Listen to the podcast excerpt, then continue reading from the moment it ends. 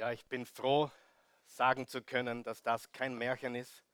Fast zweieinhalb Milliarden Menschen auf der Welt feiern heute den größten geschichtlichen, historischen, nachweislich historischen Tag der Menschheitsgeschichte. Mehr als zweieinhalb Milliarden Menschen. Das ist keine Kleinigkeit. Liebe Freunde, wenn du mich fragen würdest, was ist der wichtigste Tag des Jahres, würde ich sagen, es ist der Auferstehungstag. Es ist der wichtigste Tag der Menschheitsgeschichte. Wenn du in die Vergangenheit schaust, es gibt keinen wichtigeren Tag als den Tag, wo Jesus Christus auferstanden ist. Du musst eines wissen, Jesus hat große Behauptungen abgegeben. Er hat gesagt, ich bin Gott. Er hat gesagt, ich bin der Weg, die Wahrheit und das Leben. Er hat gesagt, ich bin die Auferstehung. Er hat gesagt, ich lebe. Er hat auch gesagt, wenn du an mich glaubst, wirst du leben, selbst wenn du stirbst.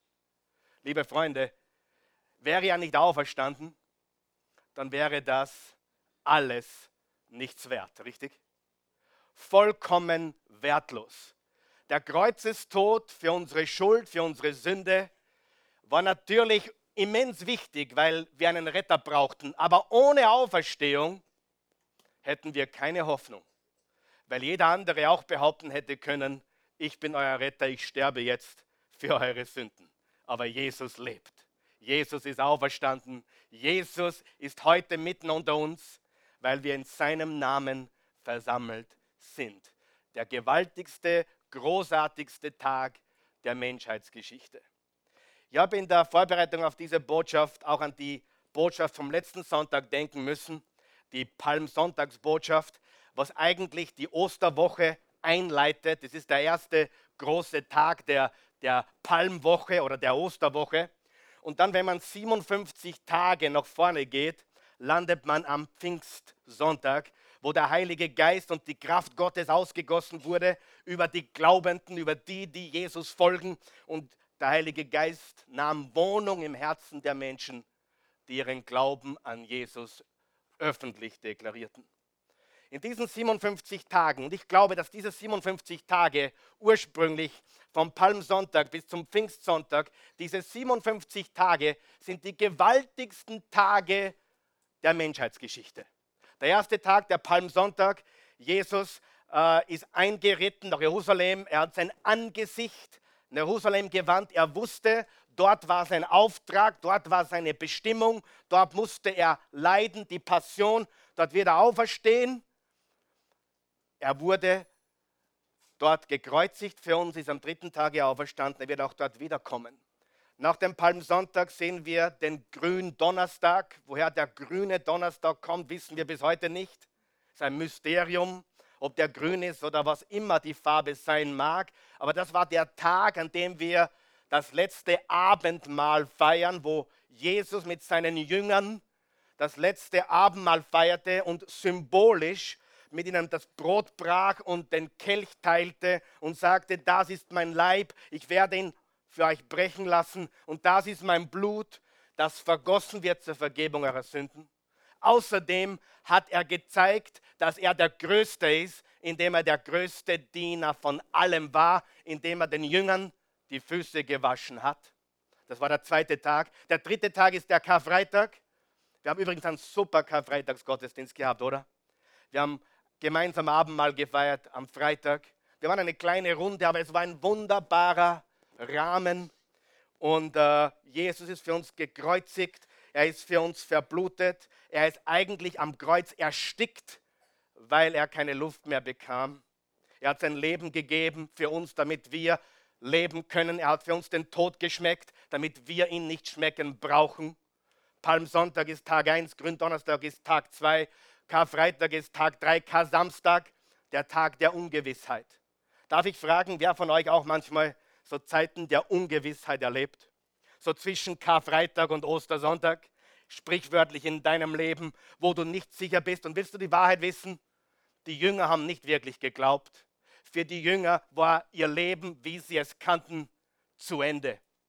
Petrus, Johannes, Jakobus, sie haben eigentlich resigniert. Aber wer von euch weiß, Nach Karfreitag und Kar-Samstag kommt Ostersonntag. Es kommt die Auferstehung. Das ist der fünfte Tag. Der sechste Tag ist die Himmelfahrt Jesu. 40 Tage nach Ostern, als Jesus aufgefahren ist, zurückgekehrt ist, wo er hergekommen ist, zurückgegangen ist, wovon er heruntergestiegen ist vom Himmel. Und am Pfingsten ist die Erdenfahrt des Heiligen Geistes. Und Jesus hat uns versprochen, jeder, der an mich glaubt, wird innegewohnt werden vom Heiligen Geist. Gott lebt in dir, wenn du an Jesus glaubst. Und diese 57 Tage sind die gewaltigsten Tage der Geschichte der Menschheit. Heute Morgen möchte ich euch erzählen davon, dass Jesus den Tod besiegt hat. Wer glaubt das? Darf ich fragen? Jesus hat den Tod besiegt. Und ich möchte dir eines gleich vorweg sagen. Wenn der Tod deine unmittelbare Familie noch nicht besucht hat, wird das eines Tages passieren. Amen. Jedes Haus, es gibt keine Familie, es gibt kein Leben, es gibt kein Zuhause, wo der Tod nicht persönlich Einkehr findet. Ich kann mich noch sehr gut erinnern, als der Tod zum allerersten Mal mein persönliches Leben berührt hat. Ich war ein zwölfjähriger Junge und mein Großvater, der auch Karl heißt übrigens, Karl der Erste, ich bin der Dritte, Karl der Erste Pilsel ist 1982, ich war elf Jahre alt, gestorben. Und äh, er war kein gläubiger Mann, soweit wir das wussten. Aber die letzten Worte am Sterbebett, Jesus ist ihm begegnet, waren Jesus, Jesus, Jesus. Wenige Minuten oder Stunden, wir wissen es nicht genau, war er nicht mehr in seinem Körper. Er ist nach Hause gegangen. Wer von euch glaubt, Gott ist ein gnädiger Gott? Und wer von euch glaubt, Jesus ist unsere einzige Hoffnung? Mein Großvater hat gesagt, die Kirche ist ein Kasperltheater. Und er hatte nicht ganz Unrecht, muss man ihm äh, zugute halten, aber er war kein gläubiger Mann. Ich möchte eure Aufmerksamkeit richten auf die erste Passage auf unserer Outline heute Morgen. Und diese Passage ist im Hebräer 2, Vers 14 bis 15. Und wir reden heute über Leben und Tod, beziehungsweise Tod und Leben. Hebräer 2, Vers 14 bis 15 sagt, die Kinder aber sind wir. Die Bibel sagt, wir sind die Kinder Gottes. Menschen aus Fleisch und Blut. Bist du aus Fleisch und Blut? Ich bin aus Fleisch und Blut. Die Kinder aber sind wir, Menschen aus Fleisch und Blut. Christus ist nun auch ein Mensch geworden. Der Messias, der Sohn Gottes, ist ein Mensch geworden wie wir, um durch seinen Tod dem Teufel als dem Herrscher über dem Tod die Macht zu entreißen, wie wir es im Video gesehen haben. So hat er alle befreit. Wie viele? Alle befreit, die ihr Leben lang in der Furcht vor dem Tod gefangen waren. Die Furcht vor dem Tod, die Furcht vom Sterben fesselt, hält gefangen die Menschheit. Eine andere Übersetzung sagt, so hat er die Menschen befreit, die durch ihre Angst vor dem Tod das ganze Leben lang Sklaven gewesen sind. Ostern bedeutet, Jesus ist auferstanden. Am Karfreitag ist er gestorben. Am dritten Tage, am Ostersonntag, ist er zu neuem Leben auferstanden. Das Grab ist leer. Und ich sage dir, was ich von ganzem Herzen weiß und glaube. Das ist kein Märchen, das ist ein geschichtlicher Fakt. Und ich weiß auch eines, man findet heute alles, was man finden will. Wisst ihr, dass Reste von der Arche Noah gefunden wurden? Archäologen haben Reste nachweislich von der Arche Noah gefunden. Und liebe Freunde, stimmt es nicht, dass man heute zu einem Grab geht, um die Überreste des Verstorbenen zu besuchen? Stimmt das? Auf der ganzen Erde sucht man nach den Überresten des Verstorbenen. Man geht und besucht Gräber. Aber wenn man heute das Grab Jesu besucht, was findet man? ein leeres Grab. Und ich bin mir mit, ich bin hundertprozentig sicher, dass man heute in der Lage wäre, archäologisch nachzuweisen und zu finden, wenn es Überreste gäbe. Und die ganzen Atheisten und Agnostiker hätten uns schon lange das Maul gestopft und gesagt, hey, wir haben Nachweise, da sind seine Überreste. Freunde, Jesus lebt. Jesus ist auferstanden. Wir Christen müssen aufhören, den Menschen zu sagen oder zu verstehen zu geben, glaub einfach. Ich glaube nicht einfach. Ich bin überzeugt, dass das Geschichte ist. Ich habe meine Hausaufgaben gemacht und ich rate auch dir, glaube nicht ganz einfach, aber ich rate dir, geh der Sache auf den Grund und du wirst mehr Beweise für die Tatsache von Jesu Leben, Tod und Auferstehung finden, als dir jetzt bewusst ist. Jesus lebt. Er ist eine geschichtliche Person. Das streitet übrigens niemand ab. Aber er ist nicht nur gestorben, sondern auferstanden. Was wirst du heute wählen? Tod oder Leben?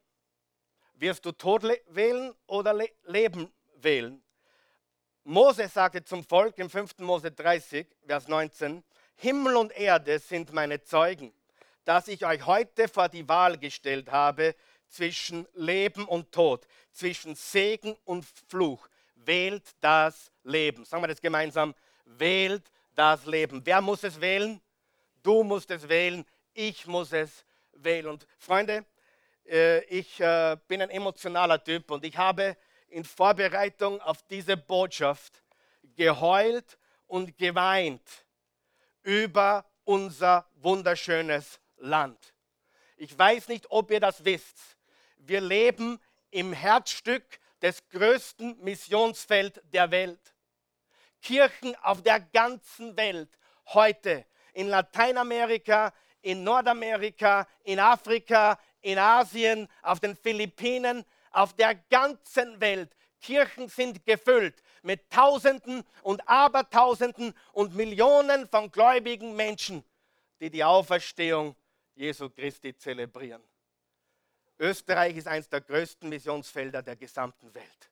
Humanismus hat unseren Glauben zerstört. Universitäten haben unseren Glauben zerstört. Und trotz all dem werden wir nicht müde, diesen Glauben hier im Herzstück des Mitteleuropas zu proklamieren. Denn Europa braucht diese Botschaft. Europa braucht Jesus. Europa braucht die Auferstehung des Messias. Halleluja. Liebe Freunde, mein Herz bricht, weil ich weiß, mein Erlöser lebt. Und mein Herz bricht, wenn ich sehe, wenn ich durch Wien spaziere, wenn ich in den U-Bahnen fahre, wenn ich die leeren Gesichter sehe. Und gerade deswegen ist das Grab leer, damit unser Gesicht nicht leer sein braucht, damit unser Gesicht voller Freude sein kann, voller Kraft sein kann. Jesus lebt. Jesus lebt. Und jeder Mensch, jeder Mensch kann das Leben wählen, indem er oder sie Jesus wählt. Johannes 3, Vers 16, so sehr hat Gott die Welt geliebt, dass es einen einzigen Sohn gab, damit jeder, der an ihn glaubt, nicht verloren geht, sondern ewiges Leben hat. 1. Johannes 5, Vers 12, wer mit dem Sohn Gottes verbunden ist, hat ewiges Leben. Wer mit dem Sohn Gottes nicht verbunden ist, hat das Leben nicht. Jesus hat gesagt, ich bin das Leben. Ich bin das lebendige Brot. Ich bin das lebendige Wasser. Schreib dir Folgendes auf. Die, die Geburt des Todes. Adam ist die Geburt des Todes. Durch Adam, durch den Sündenfall kam der Tod in diese Welt. Es war die Geburt des Todes, die Geburtsstunde des Todes. Jesus ist der Tod des Todes. Durch Jesus wurde dem Tod die Kraft und Macht gegeben. Lesen wir Römer 5, Vers 12 und 15. Wie durch einen Menschen die Sünde in die Welt gekommen ist und der Tod, unterstreicht ihr Tod, durch die Sünde, so ist der Tod zu allen Menschen, zu wie vielen Menschen? Durchgedrungen. Das ist die Erbschuld, weil sie alle gesündigt haben. Wenn durch die Sünde des einen die vielen gestorben sind, um wie viel mehr ist Gottes Gnade und Gabe den vielen überreich zuteil geworden in der Gnade des einen Menschen, Jesus Christus. Jesus hat alles umgedreht. Er hat alles umgekehrt. Er hat alles aufgehoben. Das ist der große stellvertretende Tod von Jesus. Frage, hat der Tod existiert, bevor Adam gesündigt hat?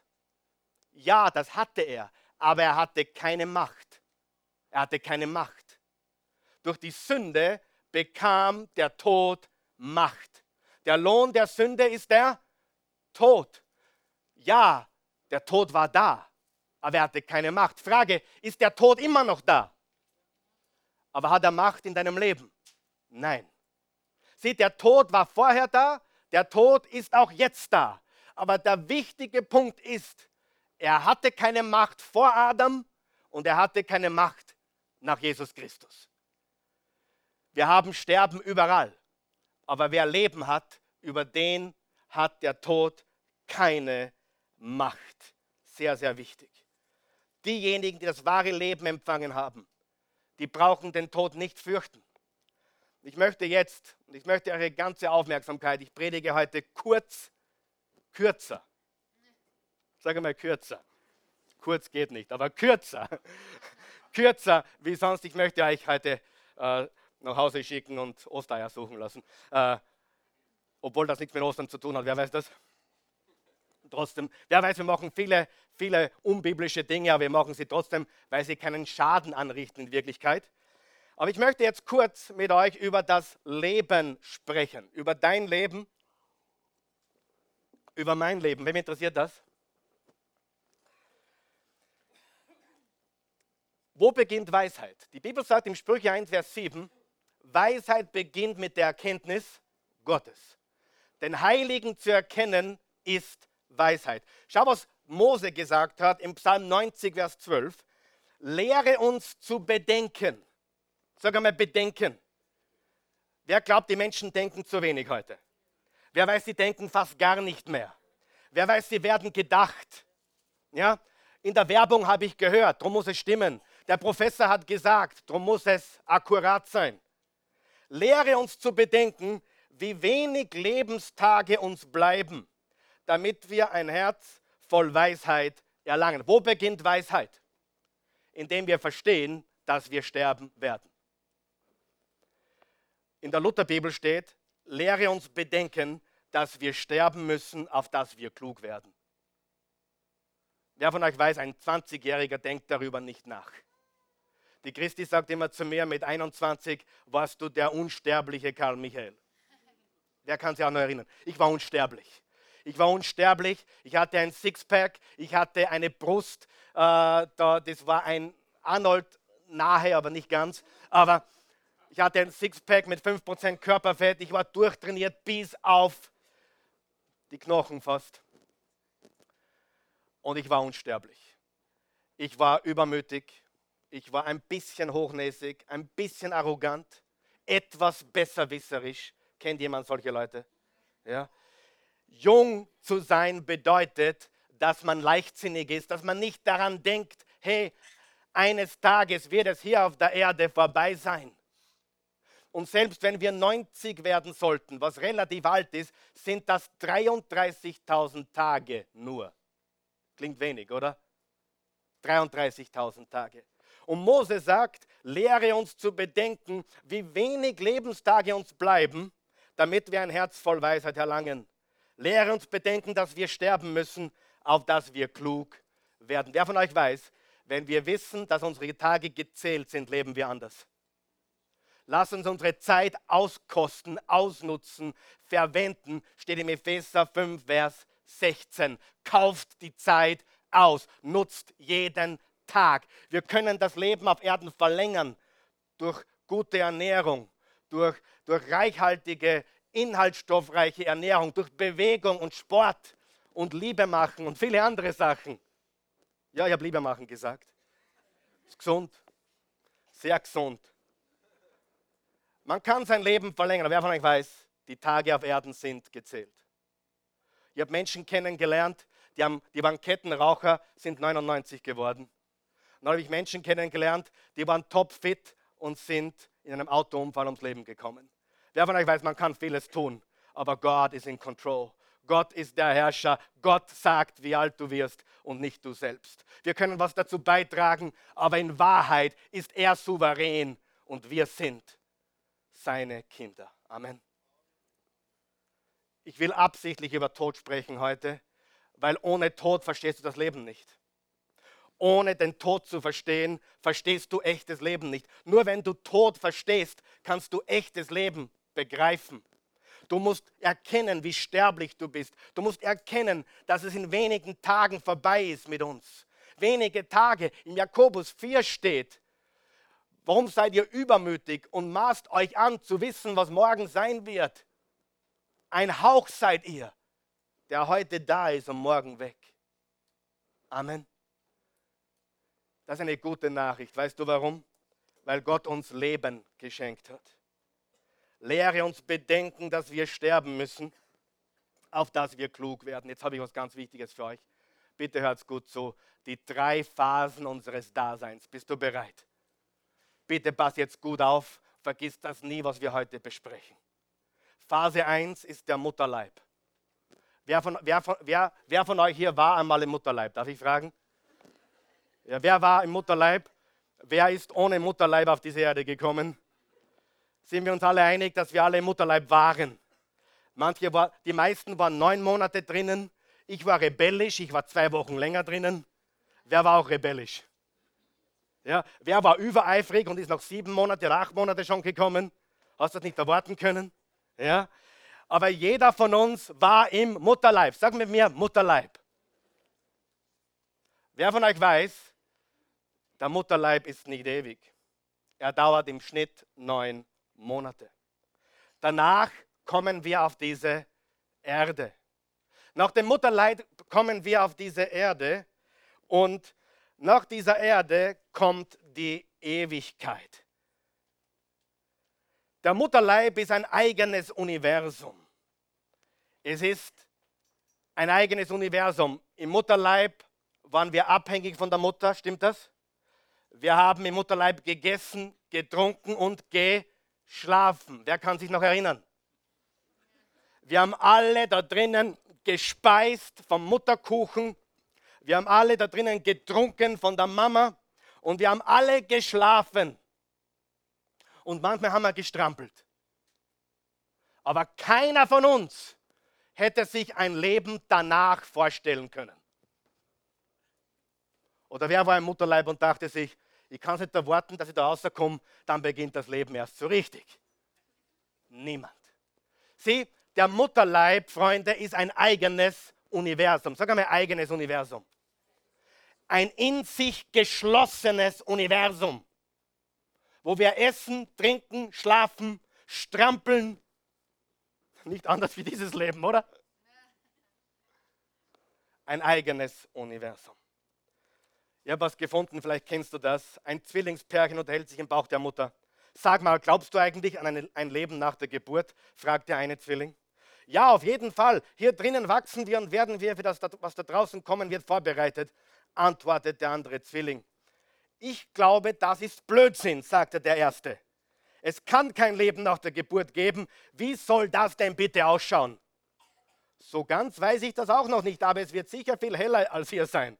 Und vielleicht werden wir herumlaufen und mit dem Mund essen. So ein Unsinn habe ich ja noch nie gehört. Mit dem Mund essen, was für eine verrückte Idee. Es gibt auch die Nabelschnur, die uns nährt. Und wie willst du herumlaufen? Dafür ist die Nabelschnur zu kurz. Doch es geht bestimmt. Es wird eben alles ein bisschen anders. Du spinnst. Es ist noch nie einer zurückgekommen nach der Geburt. Mit der Geburt ist das Leben zu Ende. Punkt. Ich gebe ja zu, dass keiner weiß, wie das Leben nach der Geburt aussehen wird, aber ich weiß, dass wir dann unsere Mutter sehen werden und sie wird für uns sorgen. Mutter? Was? Mutter? Du glaubst doch wohl nicht an eine Mutter. Wo ist sie denn bitte? Na, hier überall um uns herum.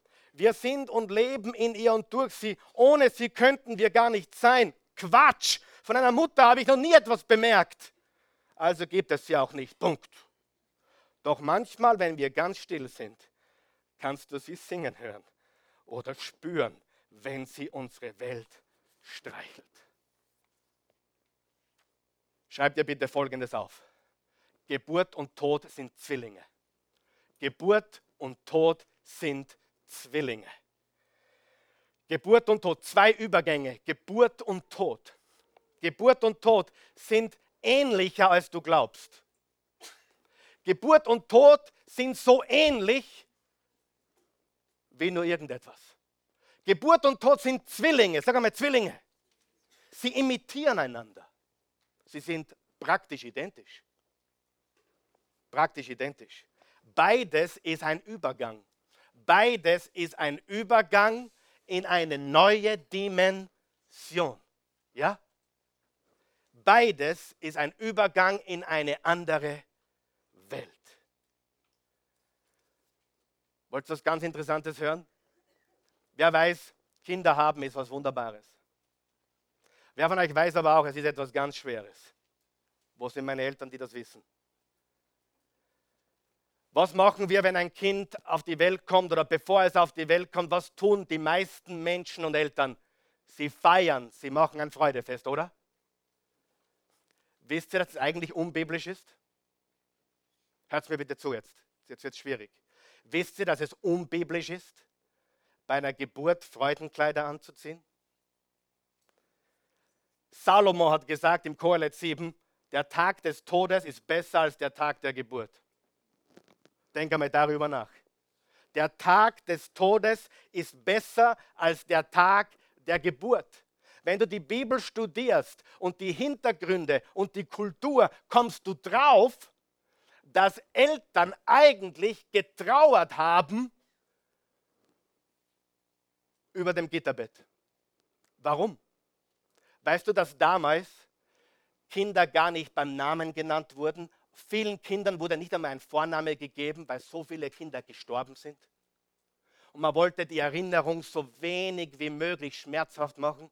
Darum hat man ihnen oft bis zum fünften, sechsten Lebensjahr gar keinen Namen gegeben. Da sind so viele Kinder weggestorben. Es war unfassbar. Das kann man sich heute gar nicht mehr vorstellen. Sogar noch vor 70, 80 Jahren war es so. Meine Großmutter aus Saarleinsbach hat elf Kinder zur Welt gebracht. Davon sind fünf im Kindesalter gestorben. Sechs haben überlebt. Und du kannst, der Hans weiß das, das war früher so, stimmt es? War das früher so? Das war früher die Regel. Früher war es die Regel, dass man nicht alle durchbringt. Das erinnert mich an was Lustiges zum Einwerfen kurz. Darf ich? Eine, eine Mama mit 99 musste ihren Sohn mit 66 zu Grabe tragen. Nicht lustig aber der war eine Frühgeburt. Er kam im siebten Monat auf die Welt. Und als er mit 66 Jahren gestorben ist, sagte sie im Spaß, ich wusste, wir bringen ihn nicht durch.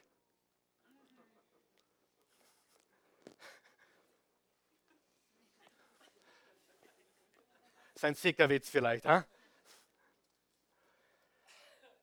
Der Mutterleib ist ein eigenes Universum. Und dann kommen wir auf diese Erde. Und Du musst verstehen, der Tag des Todes ist besser als der Tag der Geburt. Wer ist sich hundertprozentig sicher? Für jemand, der Jesus kennt, ist das nichts als die Wahrheit. Warum hat man in biblischen Zeiten getrauert bei der Geburt eines Kindes? Was wusste man, was man heute oft, wenn man jung Kinder zur Welt bringt, nicht weiß? Was wussten diese Menschen? Was kommt auf dieses Baby zu? Leid. Freund, ist es leicht, in dieser Welt groß zu werden heute? Wird es Enttäuschungen geben? Wird es Schwierigkeiten geben? Wird es Probleme geben?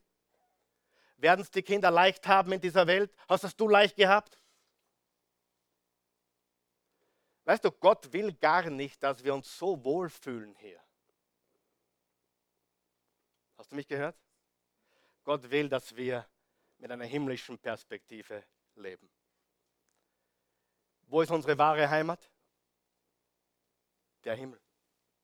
Ich mache mir ehrlich Sorgen über Menschen, für die diese Welt alles ist, die sich so pudelwohl fühlen hier, denen ist noch nicht zu helfen. Die müssen noch Schmerzen bekommen, dass sie hin, sich hinwenden zum Schöpfer des Universums.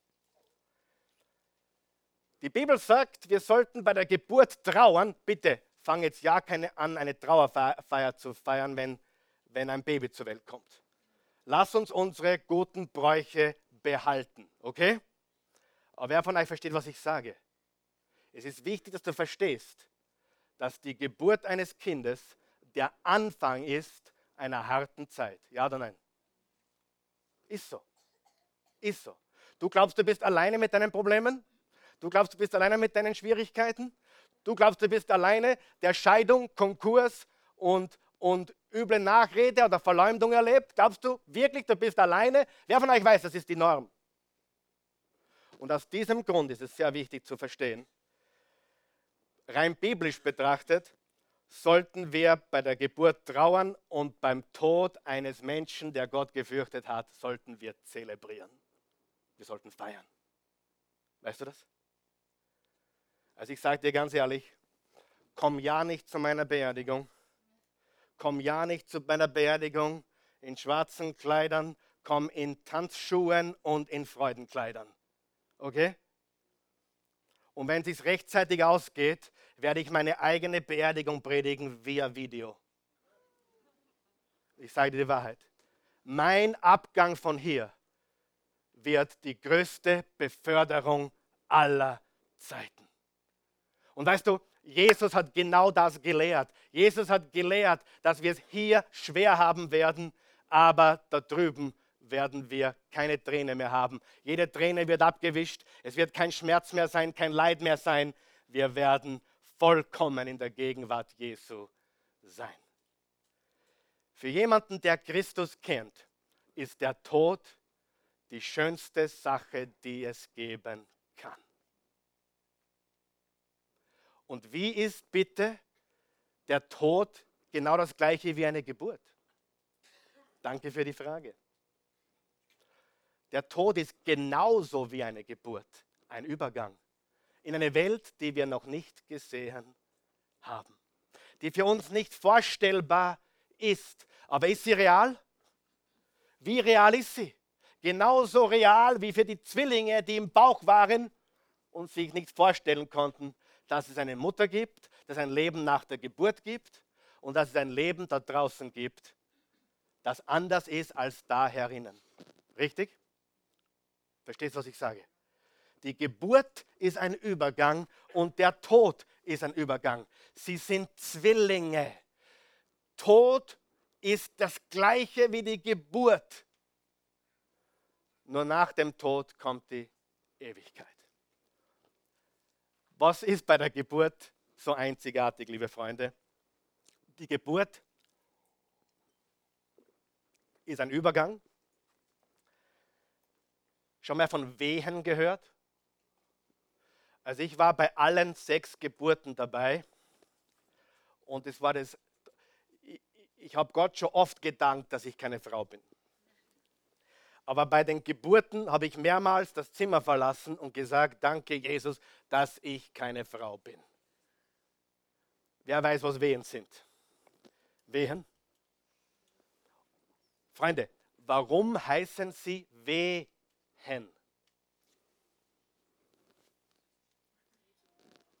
Tun die Wehen weh? Wer, wer von den Frauen sagt, ja, hundertprozentig. Sie heißen Wehen, weil sie weh tun. Aber das Baby kommt durch den Mutterkuchen und durch den Geburtskanal,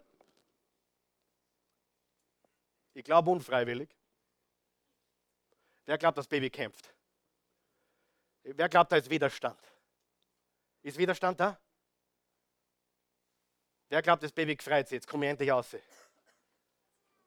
Ich glaube eigentlich das Gegenteil. Das Baby verlässt einen bequemen Ort, oder? Das Baby verlässt einen warmen, bequemen Ort. Warum haben wir Christen oft noch ein bisschen Angst vorm Sterben? Warum wehren wir uns dagegen? Weil es auch hier Wehen gibt. Geburtswehen, Sterbewehen. Ich, ich gebe es ganz ehrlich zu. Ich habe keine Angst, meinen Körper zu verlassen. Aber der Prozess des Sterbens macht mich nervös. Wem geht es auch so? Weil da weiß ich nicht, wie das sein wird und uh, jetzt sterbt, oh, das, vielleicht tut es weh, vielleicht habe ich Schmerzen. Das kenne ich nicht, das weiß ich nicht. Nein, es ist, noch, es ist da so schön und ich kenne diese Welt und ich habe da so eine gute Köchin zu Hause und ich kriege so ein gutes Essen. Und Aber ich verlasse diese Welt genauso, wie ich sie geentert habe. Der Eingang durch den Geburtskanal, verbunden mit Wehen, ist der Ausgang in die Ewigkeit, verbunden mit Wehen. Deswegen ist Sterben etwas, was wir wegdrücken. Verstehst du? Deswegen ist Sterben etwas, wo wir Hinterbliebene trauern, weil es etwas Schwieriges ist. Aber mach keinen Fehler in der Annahme. Sterben ist Gewinn, hat Paulus gesagt. Philippa 1. Sterben ist Gewinn. Und manche Babys bleiben leider im Geburtskanal stecken. Manche sterben leider im Bauch. Und manche oder einige und vielleicht sogar viele verpassen das, worum es in diesem Leben wirklich geht. Das ist die Vorbereitung auf das, was kommt. So wie das Baby nicht geschaffen wurde für den Mutterbauch, so wurdest du nicht geschaffen für diese Erde. Und wenn du dich ein bisschen unwohl fühlst und wenn du Sorgen hast und wenn du Ängste hast und wenn du leidest, dann beweist das nur, dass du ein Mensch bist, der in dieser Welt ist, für die er nicht geschaffen wurde. Amen. Ist Jesus wirklich auferstanden? Ist Jesus wirklich auferstanden? Wenn Jesus nicht, nicht auferstanden ist, komme ich nächsten Sonntag nicht mehr. Ich sage es, wie es ist. Sollte ich die nächsten drei Tage herausfinden, dass Jesus nicht lebt, dann komme ich nächsten Sonntag nicht mehr. Ich habe mein Leben hier gegeben, ich habe meine, meinen Fleiß, meine Arbeit. Übrigens im Englischen sagt man zu wehen Labor, Arbeit. Das heißt, es ist nicht leicht. Eine Geburt ist Arbeit. Es ist mit Wehen verbunden. Und der Übergang von hier in die andere Welt ist oft mit Arbeit, Wehen und Schmerzen verbunden. Aber da drüben ist es ganz anders. Halleluja. Wie gesagt, der Tod besucht jedes Haus. Der Tod besucht jedes Haus.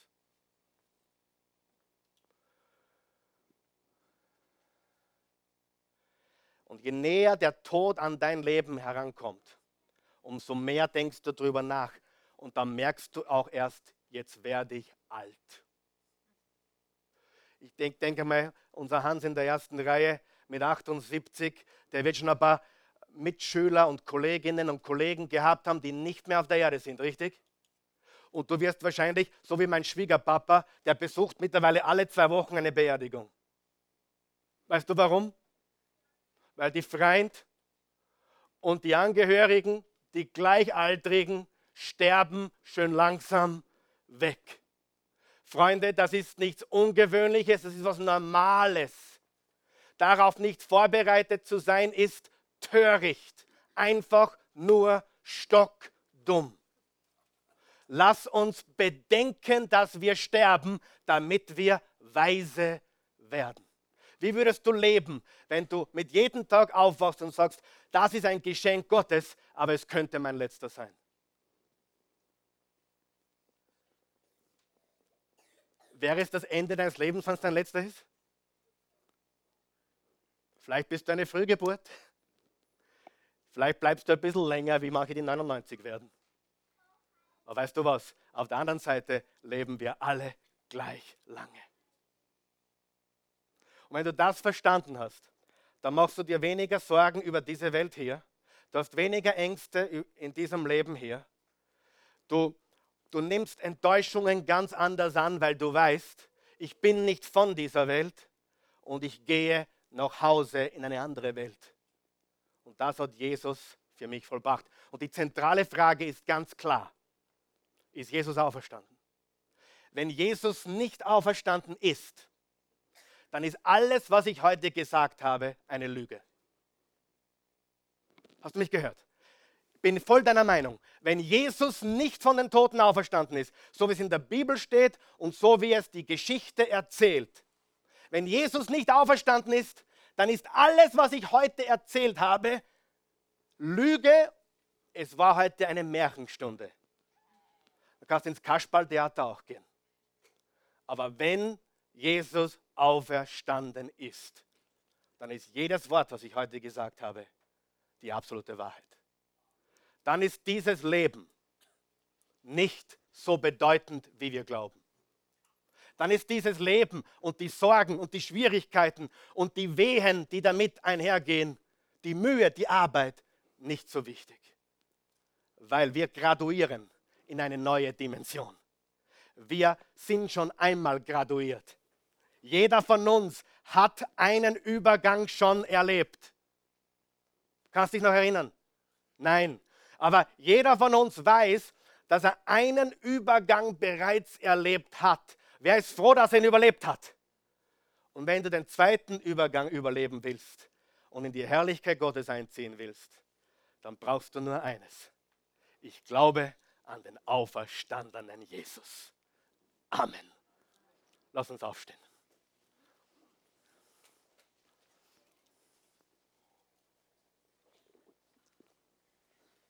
Lass uns kurz still sein und lass uns, lass uns das tun, was das Wort uns lehrt. Lass uns bedenken, dass unser Leben kurz ist.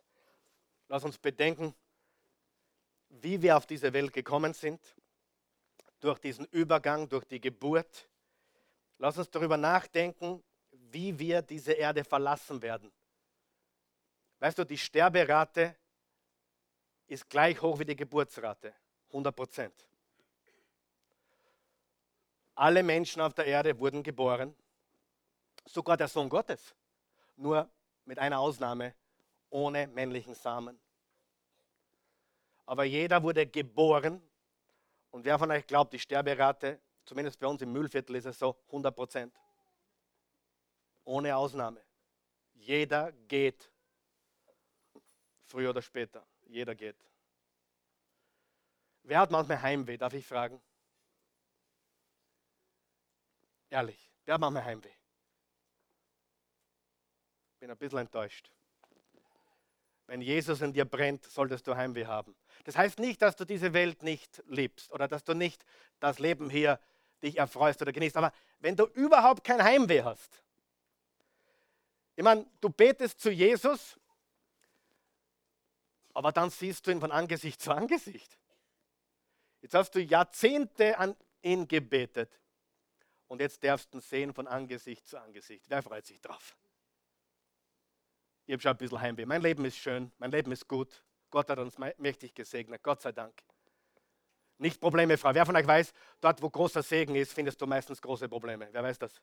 Wer hat das schon gemerkt? Wer hat schon gemerkt, dort wo große Siege sind, waren auch große Niederlagen? Wer von euch weiß, dort wo ein großes Comeback war, waren große, niederschmetternde Rückschläge. Ja?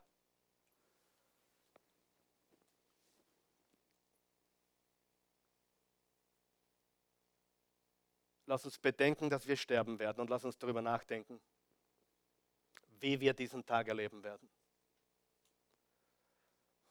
Ich möchte sterben beim Predigen. Nicht heute, aber mal. Das wäre mir Gott recht dass ich von so einer Predigt direkt in seine Gegenwart komme. Weißt du, manche Christen haben mit so einer Botschaft ein Problem. Weißt du warum? Weil sie zu sehr festhalten an dieser Welt. Stimmt das? Sie halten zu sehr fest. Sie, sie lieben diese Welt mehr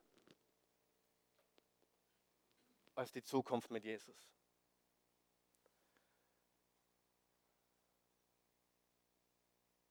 Wenn du ewiges Leben haben möchtest, was musst du tun? Ganz einfach. So sehr hat Gott die Welt geliebt, dass er einen einzigen Sohn gab, damit jeder, der an ihn glaubt, Wurzelbäume schlägt, gute Werke tut oder was? Jeder, der an ihn glaubt. Aber Pastor, ich bin nicht gut genug. Und du wüsstest, wie schlecht ich bin. Bin kein gutes Vorbild. Jesus ist das einzige gute Vorbild. Amen. Bitte hör auf, mich als Vorbild zu nehmen. Nimm Jesus als Vorbild. Bitte hör auf, auf Menschen zu schauen. Schau auf Jesus. Amen.